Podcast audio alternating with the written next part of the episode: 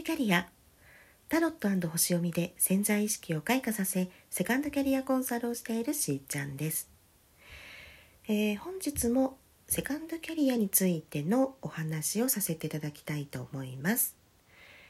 えー、前回はですね起業するご自身で、えー、仕事をね起こしていくっていう選択肢についてお伝えしてきましたね。で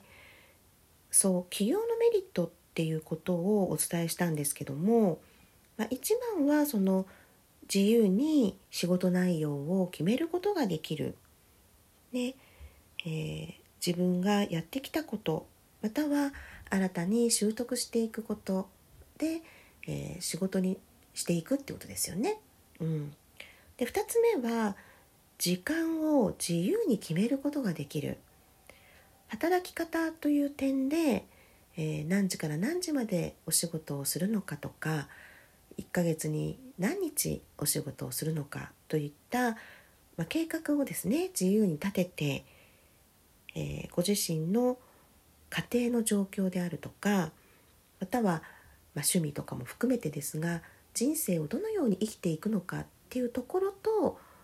えー、深くね、まあ、結びついているんですけれどもこの時間を自由に決めることができるっていう点でも特に、まあ、ミドル世代ですとか女性の方々にもこの起業っていう、まあ、選択肢が、まあ、増えてね来ていると言われています。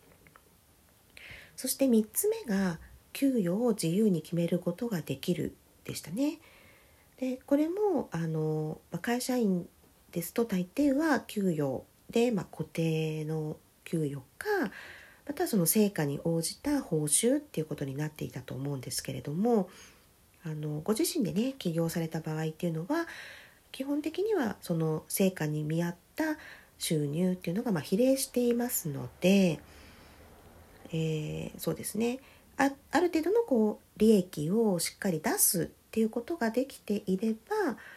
その収入自体も安定していったり伸びていったりっていうことになりますね。で4つ目がリタイア時期を決めることができる。でこの部分がやはりあのセカンドキャリアと聞きますとどうしてもどんなにね気に入っていた会社様でも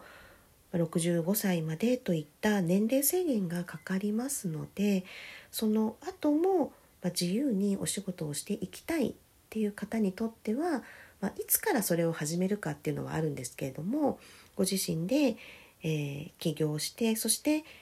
いつをリタイア時期にするのかっていうのが、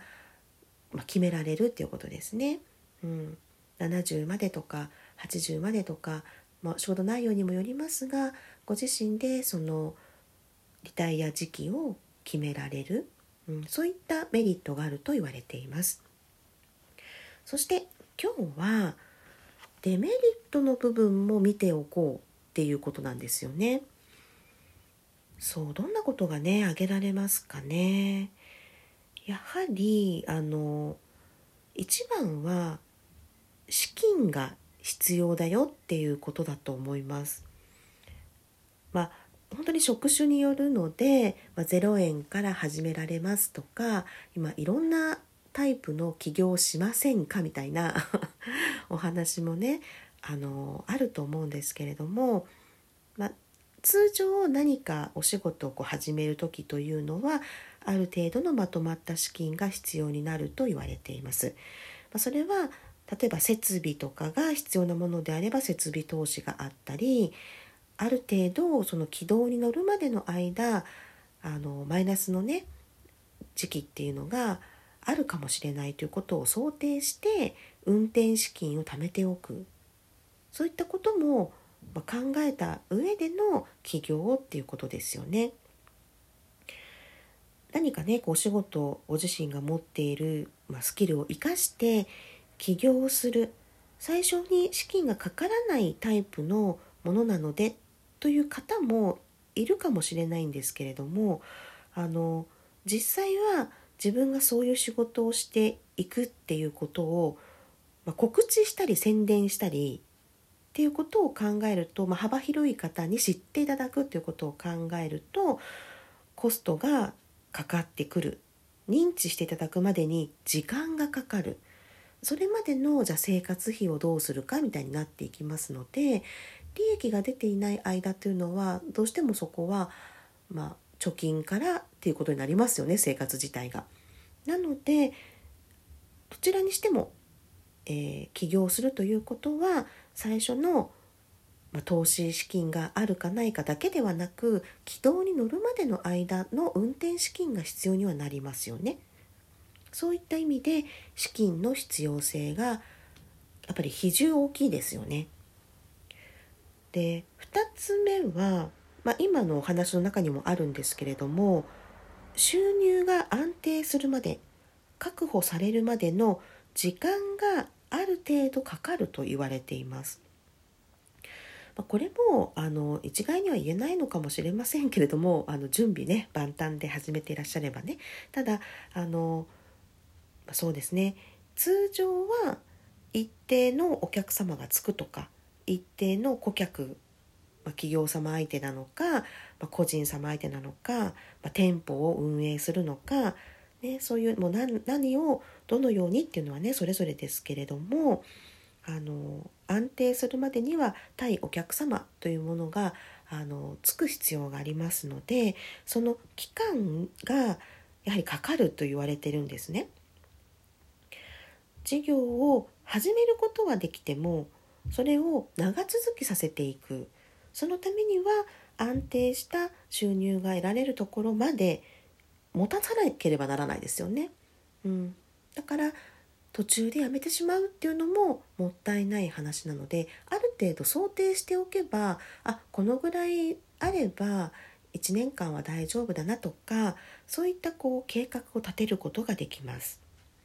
どのようなビジネスを選ぶかにも、まあ、よるんですけれども理想的にはこの1年間ねある程度この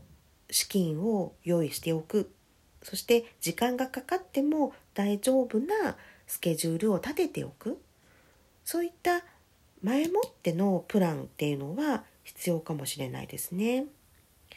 まあ、最低でも6ヶ月とかは言われるんですけれども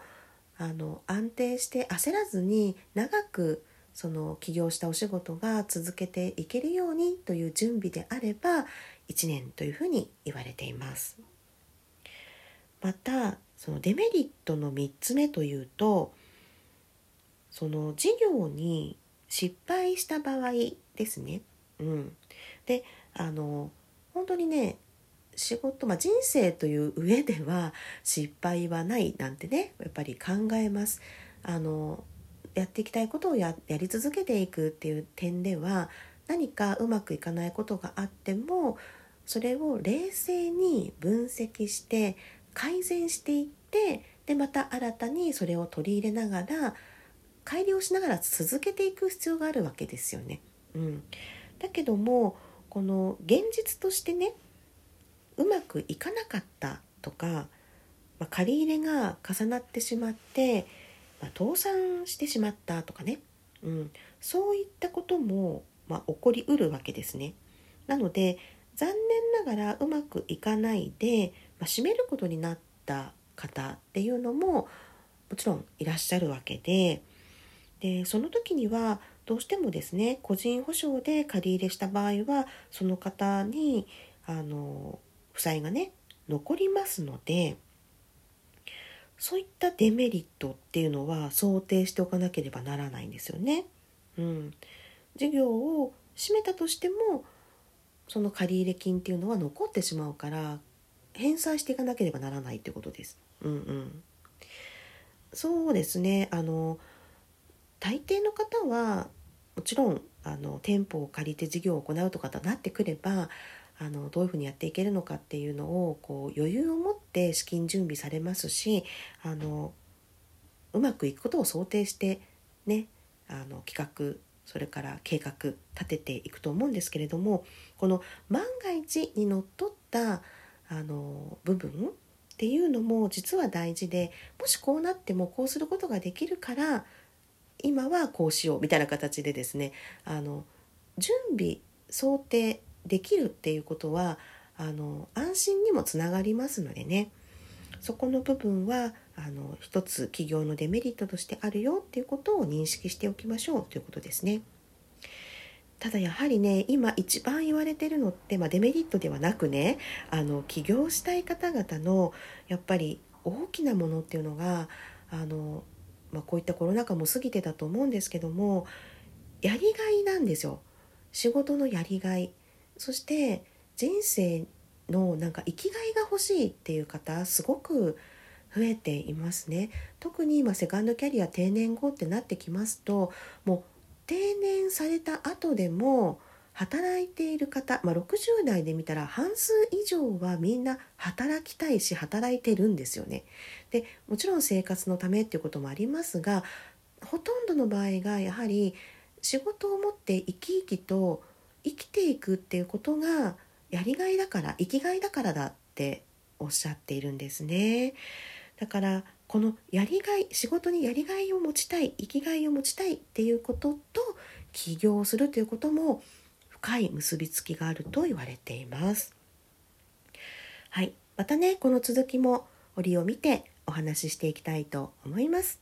それでは皆さんと楽しみながらステージアップしーちゃんのスマイルキャリア本日はここまで。また明日。